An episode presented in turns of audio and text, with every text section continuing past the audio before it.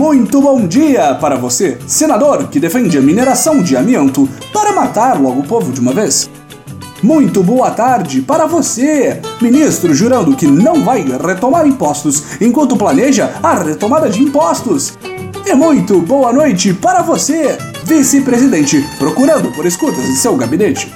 Este é o Boletim do Globalismo Brasileiro, seu relatório semanal sobre a luta do nosso capitão contra as forças comunistas de Nicolás Maduro e de Cuba.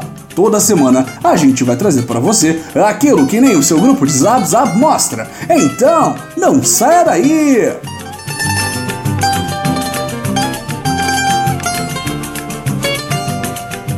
Enquanto o presidente distrai a todos com mais um tweet imbecil, dessa vez sobre animes, de todas as coisas possíveis, o governo da nova era continua fazendo aquele belíssimo trabalho de fazer tudo aquilo que o povo brasileiro consiga aceitar que é uma boa decisão política após uma lobotomia nas redes sociais.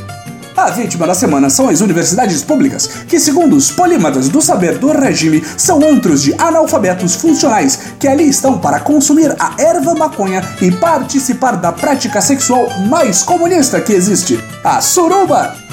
Originalmente, o governo impôs um bloqueio de acesso a 30% do orçamento de universidades que porventura tenham promovido, nas palavras do novo ministro da Educação, balbúrdia, bagunça e evento ridículo.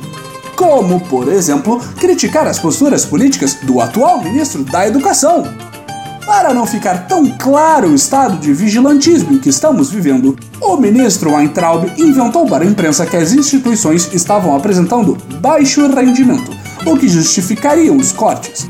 No entanto, as três universidades em questão estão entre as mais bem avaliadas do país.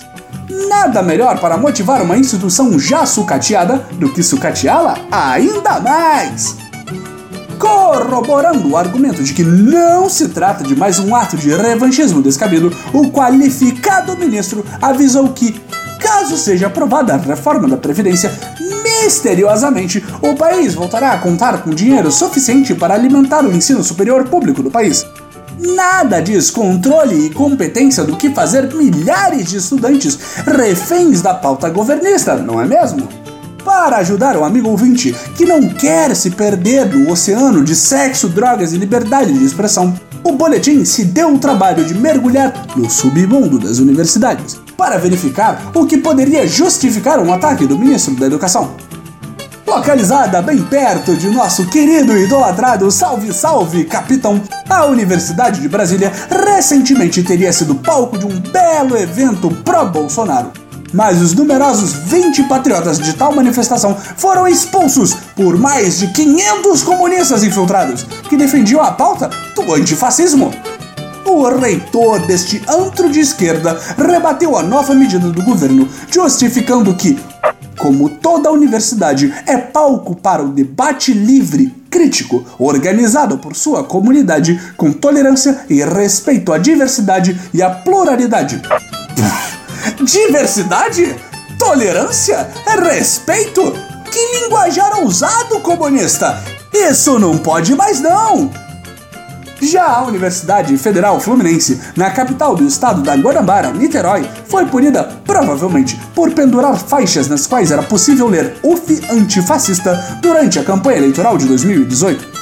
Em uma decisão judicial, foi atestado pelo TRE que o termo fascista se referia ao candidato Jair Bolsonaro e que, portanto, qualquer movimento antifascista seria, na realidade, uma oposição ao capitão. Bom saber, TRE do Rio de Janeiro, que podemos legalmente nos referir ao capitão como fascista a Universidade Federal da Bahia cometeu o maior dos pecados que poderia antes da nova era. No longínquo ano de 2017, essa instituição de ensino impediu a exibição de um filme sobre a vida do filósofo Olavo de Carvalho. Como pode? Uma figura messiânica do porte de Olavo precisa ser estudada no âmbito acadêmico. Depois de protestos de professores, acadêmicos, reitores, alunos e pessoas com um mínimo de bom senso, o novo regime ouviu as críticas e, atendendo aos clamores populares, cortou 30% da verba de todas as universidades públicas do país. Agora sim, um corte amplo, geral e restrito. É sempre bom lembrar que desde o começo da nova era, o setor da educação passa por uma gostosa revolução conservadora e tradicionalista. Por exemplo, nosso líder já havia comunicado que pretende cortar investimentos em ciências humanas e filosofia, em favor de ensinar o jovem brasileiro a ganhar dinheiro fazendo o que é mandado por um patrão que diariamente explora seus direitos básicos de cidadão. Opa! Lamentamos, lemos o trecho não revisado do texto. Alguns diriam que o reposicionamento do ensino superior para um obscurantismo cada vez mais descarado é uma forma do governo controlar e silenciar uma camada da sociedade que não seria calada por meios tradicionais. Mas não, boletim! Nós nunca falaríamos isso! É boato isso daí!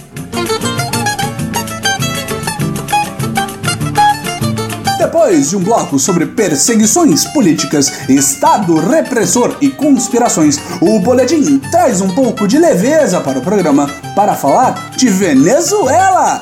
Agora vai! Esta semana atualizamos o Patriota sobre as sanções no vespero político, econômico e social, que é emitir qualquer tipo de opinião a respeito dos nossos vizinhos que ora estão invadindo nosso solo, ora são as maiores vítimas do terrível comunismo.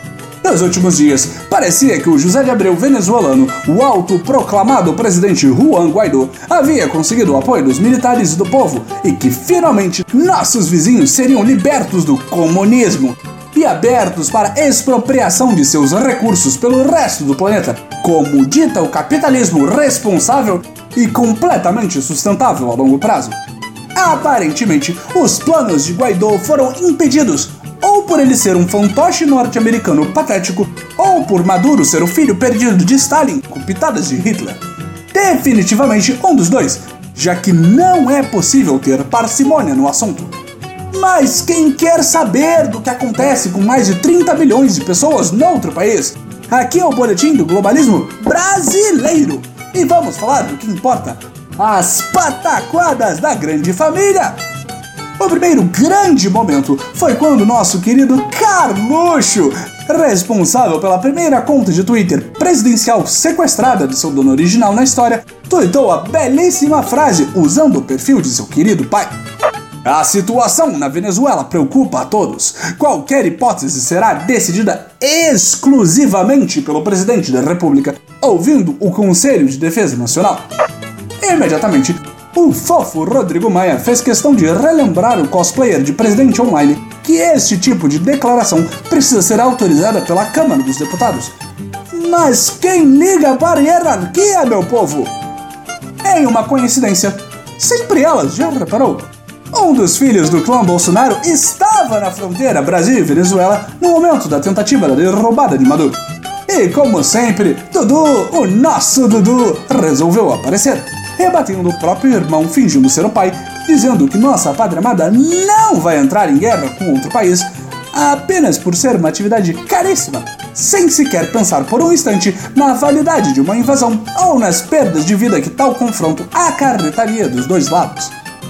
Mas o melhor comentário foi do sumido dos noticiários dos últimos meses, Flavinho Bolsonaro aproveitando o retorno, nosso querido senador miliciano laranja trouxe consigo uma desculpa igualmente sumida de que a culpa na crise venezuelana é do PT. Imagine, patriotas, se a Santíssima Trindade se preocupasse da mesma forma com nossos problemas internos quanto se preocupa com a Venezuela. Enquanto este milagre não acontece, o Boletim seguirá de perto, trazendo apenas as informações que realmente interessam sobre a crise vizinha. A lacração dos filhotes do Sr. Jair! Este foi o nosso Boletim do Globalismo Brasileiro para a semana de 6 de maio. Envie sua sugestão ou crítica para o nosso perfil em arroba boletimb no Twitter e fique ligado nas nossas próximas notícias globalistas. E lembre-se: obscurantismo acima de tudo, Brasil acima de todos.